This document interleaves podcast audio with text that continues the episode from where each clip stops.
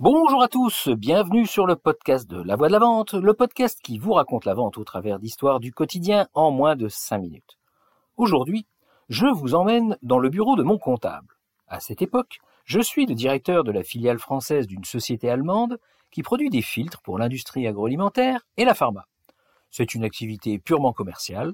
Nous sommes une équipe de 5 personnes, il y a deux commerciaux sur le terrain et deux administratifs au siège. Une assistante commerciale et un comptable à mi-temps.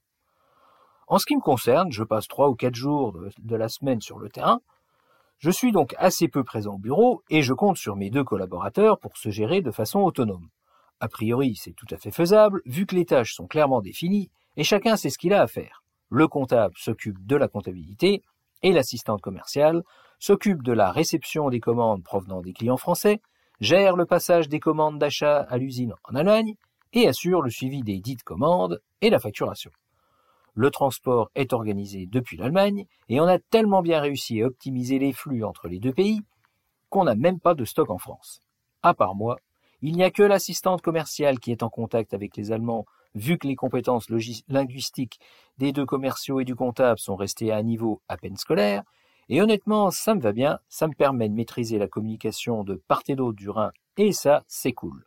Bref, je suis dans une configuration où je pense que tout va bien dans le meilleur des mondes, que je peux avoir une entière confiance en mon équipe, où chacun est compétent et ne cherche qu'à bien faire. D'ailleurs, l'ambiance est excellente, ça roule. Mais c'est sans compter sur cette capacité qu'a parfois l'humain de prendre des initiatives et de faire du zèle, alors qu'on lui a juste demandé de faire son boulot.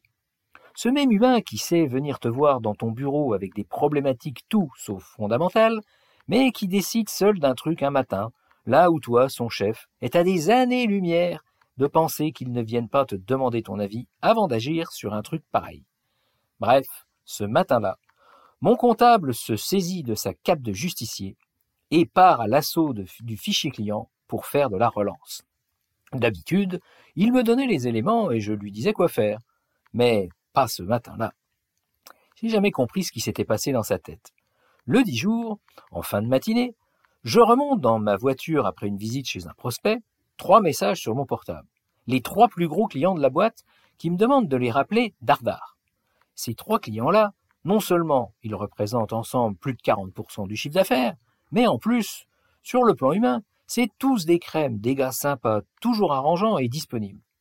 Alors je ne sais pas comment mon comptable s'y est pris ça relève quasiment de l'exploit, d'avoir réussi à transformer trois êtres charmants en furie dévastatrice.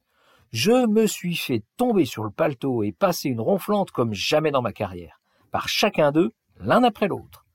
Et se faire hurler dessus par trois mecs juste avant le repas du midi, ça coupe l'appétit et ça met pas de bonne humeur pour l'après-midi. Que s'était-il passé? Le comptable les avait menacés de ne pas honorer la commande en cours parce qu'il y avait un retard de paiement. Je ne me souviens pas de combien de jours était le retard, mais c'était dérisoire et surtout ce n'était pas au comptable de décider.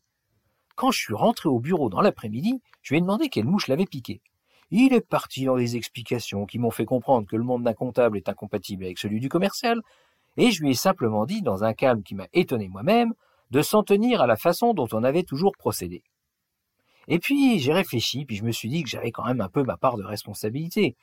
Lui, il pensait vraiment bien faire. Manque de communication, manque de cadrage. Comme dit l'adage, ce qui va sans le dire va mieux en le disant, et surtout en le répétant. Et ça, eh ben je l'avais pas fait. Alors maintenant, mes amis, à vous de vous introspecter. Demandez-vous comment vous transmettez vos instructions à vos collaborateurs, et surtout, comment vous contrôlez que c'est compris et exécuté. Bon travail. Voilà, je vous laisse et je vous dis à jeudi prochain. J'espère que vous avez eu autant de plaisir à écouter cet épisode que j'en ai eu à vous le raconter. Si c'est le cas, pensez à vous abonner au podcast et à le partager. À bon entendeur. Salut